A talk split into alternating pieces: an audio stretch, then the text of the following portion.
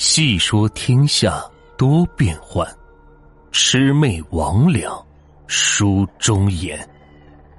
欢迎收听民间鬼故事。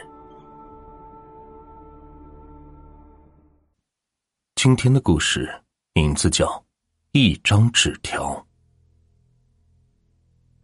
外面的天已经黑了，有种要下雨的感觉。很多学生都从图书馆走了出来。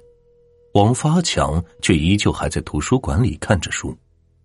王发强是溥仪中学的高三学生，爱好学习的他，平时一没事就会往图书馆跑。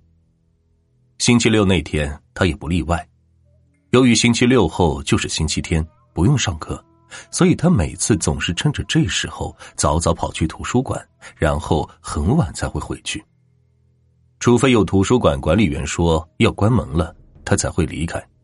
所以，图书馆管理员对他也是非常熟悉。这就是那个星期六，天色黑得太早，不到六点，乌云就挂满了整个天空，天际灰蒙蒙的，黑压压的一片。大雨将至，很多人都赶忙打了雨伞，收起书包，赶忙离开了图书馆，往家里回赶。最后的图书馆就只剩下了王发强一个人。他还孤零零的站在一个书架旁，翻着一本恐怖短篇的小说书。就这样翻着翻着，突然一张纸条从里边掉了出来。今晚来找你。几个鲜红的像血一样的字就横生的写在上面。王发健没有搭理，他认为这感情就是别人放在里边吓唬人的。以前不是也经常见到一些校园情侣为了寻找刺激，把纸条给放在了那书里面吗？那谁谁谁，今晚我去约你，这样的事情也是屡见不鲜了。于是王发强也没有多大留意，他把纸条给放了回去。看完了那本书，他就匆匆回家了。可是谁也没有看见，就在他走后，那本书竟然悄悄的打开。那张纸从里边滑了出来。王发强的家是单层的瓦房，也就是以前人家说的旧房，两面平铺青瓦，有点老式古朴的感觉。王发强和他爸妈是分开住的，他们家有三间，左右两间卧房，中间是客厅和厨房。左边的那一间是王发强住的，而右边那间则就是他父母住的。那天从学校回来后，时间还早，但是也奇怪，一回到家里，王发强便觉得肚子一阵剧烈的疼痛，仿佛有几千只虫子在肚子里乱撞一样。他赶忙跑去厕所，一下子倒是落了个痛快。可是让王发强不解的是，今天的时候他可没瞎吃什么不健康的东西啊，怎么就给闹肚子了呢？刚开始王发强也没有多注意。不过吃了晚饭之后，王发强便觉得有点不对劲了，肚子再一次闹腾了起来。他开始感觉到有一阵眩晕，在坐着看电视的时候，他老妈就发现他神色有些不对劲，立马就叫住了他：“儿子，你怎么了？”王发强也没有多说话，就只是说了一句：“妈，我肚子有点不舒服，想先去睡觉。”他妈妈也没有多说什么，只是给了他几颗药丸，让他给服下。虽然说吃了药之后感觉到肚子舒服点，但却还是有些晕眩，于是就赶忙去到了房间睡下去了。也就是那天晚上，王发强感觉有点怪怪的，他昏昏沉沉的睡了一会儿，只觉得砖瓦上隐隐约约的有些响动，吧嗒，吧嗒，有点像是有人在上面滚弹珠。先轻后重，声音也是越来越大。王发强头脑是昏昏沉沉的，可是却听得特别清楚。第二天早上，王发强依旧躺在床榻上。儿子，起床了！王发强的妈妈喊着王发强，可是王发强却一直躺在床上，一直不起来。只见王发强脸色煞白，整个人犹如死灰一般的。盯着他妈妈，两个牙齿是咬紧，像是要说些什么，却说不出来。王发强的妈妈一看到这一阵势，连忙是喊道：“哎呀，不好了，这下坏了！”他急忙的叫了王发强的爸爸，他们赶紧手忙脚乱的把王发强送到了最近的医院。虽然经过全身的检查，可是得出的结论居然是什么病也没有。那个医生也就只开了一点止痛药给王发强吃。当天的时候，王发强还真的有些好转。王发强的爸妈就想着送王发强回家，可是谁料到这半路就出事了。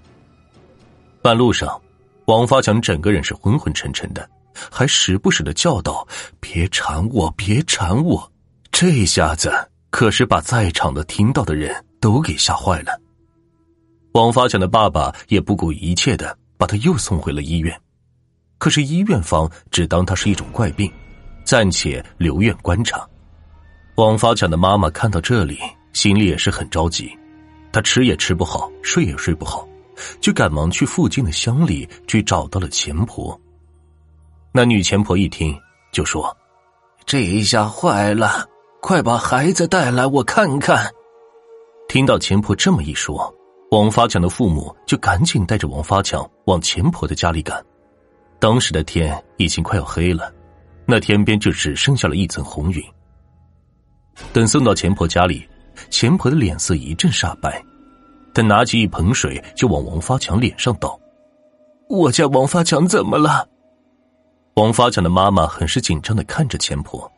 那个钱婆小声的说：“你儿子这是犯了煞嘞。”“什么是犯煞？”王发强的妈妈问。